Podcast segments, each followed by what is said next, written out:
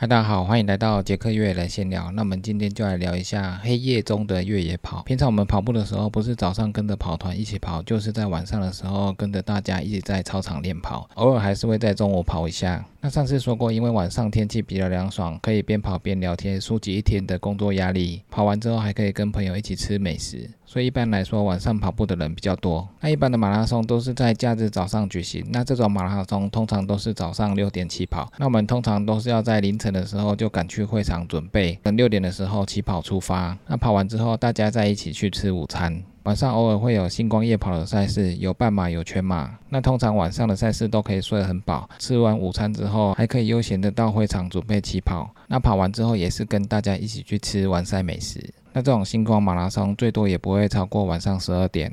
那以超马赛来说，一百 K 的超马赛事通常时间限制都是十四小时。那如果他凌晨五点出发的话，顶多到晚上七点左右而已，也很少会有跨夜的情形。除非赛事是晚上才开始的超马赛事，从晚上十二点开始起跑才会遇到跨夜的情形。还有距离超过一百 K 的超马赛事，时间才会跨过一个夜晚以上。那另外以时间为主的那圈超马赛，六小时、十二小时、二十四小时、四十八小时的比赛，通常都会跨夜。六小时跟十二小时，如果它是晚上十二点才起跑的话，那通常也都是会跨夜。那二十四跟四十八小时一定会跨夜。那这种超马赛通常它的路灯照明都比较足够，选手跑起来的安全性会比较高。如果超马赛事是办在山区的话，那选手还是要携带头灯还有反光背心，这样晚上不仅自己可以比较看清楚路况，而且别人也比较容易看到在路上跑步的人。那越野赛如果是一百 K 的赛事，通常都会跨夜。依照赛事还有爬升距离的不同，赛事的时间限制也会不同。比如香港一百 K 的越野赛，因为赛事的路况路线都还不错，所以可跑性很高，时间限制就是三十二小时。不过港百另外一点就是，如果你可以跑在十六小时以内的话，你可以拿到金色的奖杯；如果你跑在十六到二十小时以内的话，那你可以拿到银色的奖杯；如果你跑在二十到二十四小时以内的话，你可以拿到同色的奖杯。那如果你没有办法在十十二小时内跑完的话，那一定就是会遇到晚上的状况，甚至跑到跨过一个夜晚到隔天的早上。那如果是其他的越野赛事，同样一百 K，但是它的路况还有爬升更难的话，它的时间限制就会更多，跨越的几率就会更高。比如一百迈的 UTMB 和 UTMF，时间限制都是长达四十六小时，更是会跨到两个夜晚。那我们平常的跑步练习通常都是在晚上六点之后，那在凌晨十二点之后，我们很少会去做跑步练习。但是在长距离的越野赛中，我们通常都会遇到跨夜跑步的情形，所以我们有时候会在晚上做越野跑的练习，因为晚上的路况是不一样的。那要在晚上做越野跑练习，最好选择离市区比较近，而且我们熟悉的路线，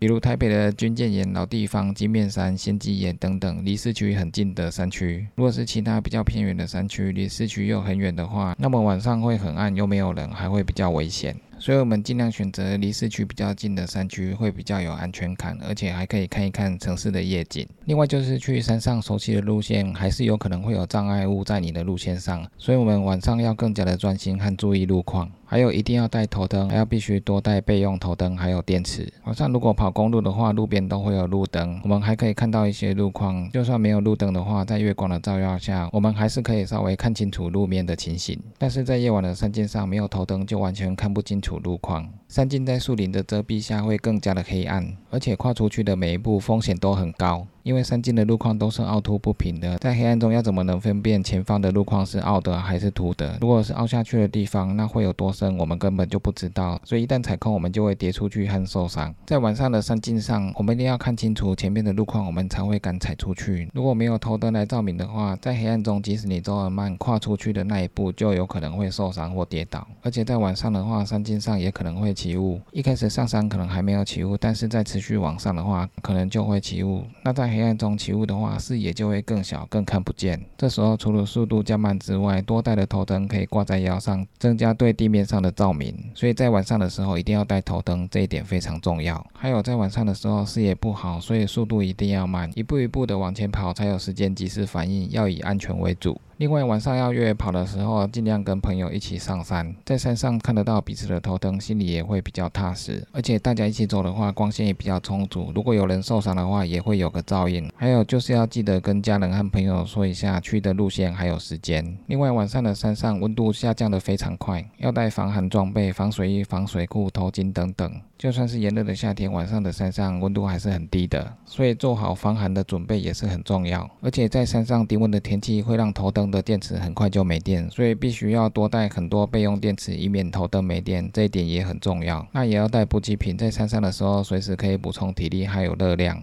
那有时候在山上夜跑的时候，会遇到一些小动物，头灯对面反光的小眼神，有可能是山羌或者是其他动物。在山径上常常遇到的动物就是青蛙和瓜牛。那我之前在山径的路边树枝上有遇到猫头鹰，那时候我用头灯一直照它，但是它也没有理我，可能那时候它已经睡着了。那跟大家分享一下，之前夏天的晚上大概十点左右，我跟朋友一起去跑阳明山十五连峰。那我们从剑潭捷运站出发，从剑潭上到老地方，沿路都可以看到台北城市的夜景。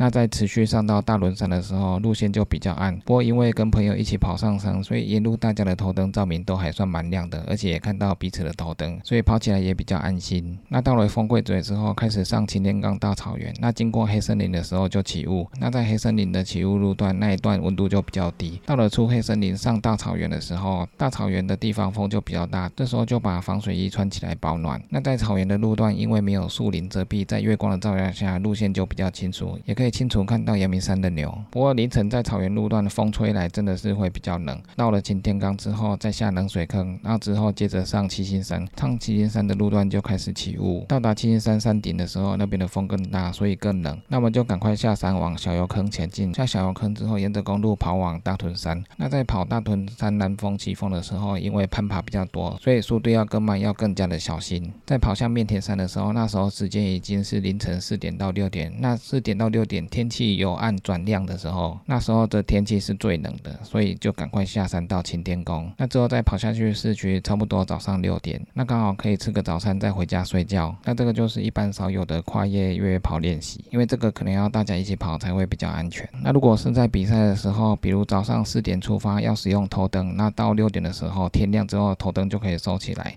等到跑到晚上六点的时候又要开始使用头灯。可是这时候因为已经跑了一段时间了，所以身体已经。很疲劳了，到晚上快凌晨左右的时候，可能就会很想睡觉。那疲劳加上睡衣，就会让你更想睡觉。走起路来可能也会摇摆不稳。那晚上的山径也不是那么清楚，所以这时候要更加的小心。不过因为这是在比赛中，前后可能都还会有其他的选手，最好是可以跟着其他选手一起跑，因为一起跑会更有精神。两个人的头灯也会让赛道更加的明亮。那另外在晚上凌晨很想睡觉的时候，可以喝一些提神的饮料，或者吃一些提神的能量胶。等到熬过想睡觉的阶段。精神就会恢复过来。如果到达赛事的补站，可以在补站稍微睡个十到二十分钟。有时候真的很想睡觉的时候，不要硬跑，因为硬跑对身体不好，而且晚上的路况也不是很清楚，边走边睡的危险性也比较高。不如先在补站休息一下，休息一下起来的时候，反而精神会比较好。精神恢复之后再往前进，效率会比较好，安全性也会比较高。而且晚上的时候睡意加上疲劳，再加上寒冷的天气，跑起来就很痛苦了。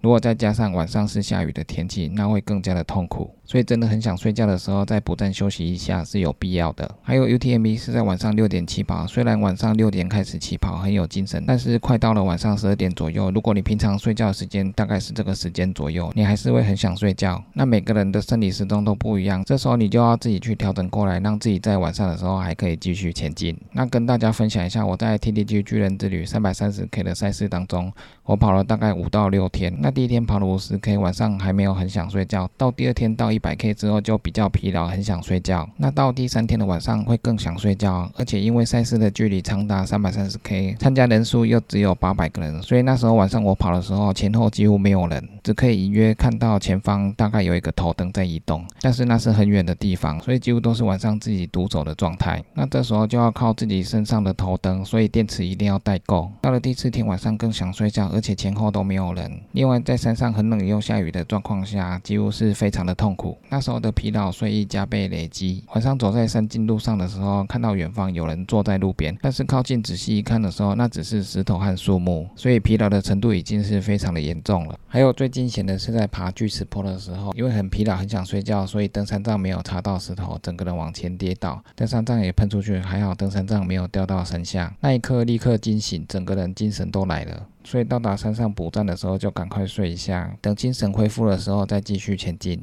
那在第五天的晚上，终于回到终点，回到宿舍之后，马上就睡着。所以我们在晚上的越野跑一定要带头灯，还有备用的头灯和电池，还有防寒装备等等。另外也要降低速度，注意路况。那在比赛的时候真的很累，一定要稍微休息一下再出发，安全才是最重要的。那以上就是今天的杰克越野来闲聊，记得订阅 YouTube，按赞 FB 粉丝页，还有追踪我的 IG。就这样喽，拜拜。